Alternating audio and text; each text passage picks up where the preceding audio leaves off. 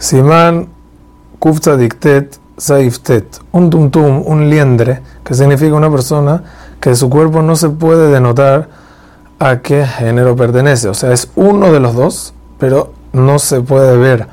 No cumple y no suma para Simón ni con hombres, ni con mujeres, ni con personas de su propio género, de su propio problema.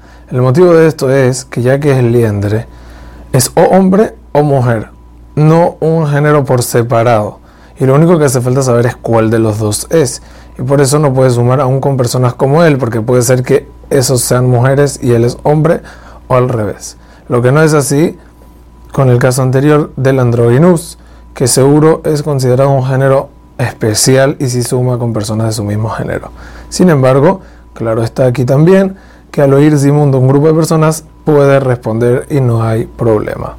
חזק וברוך.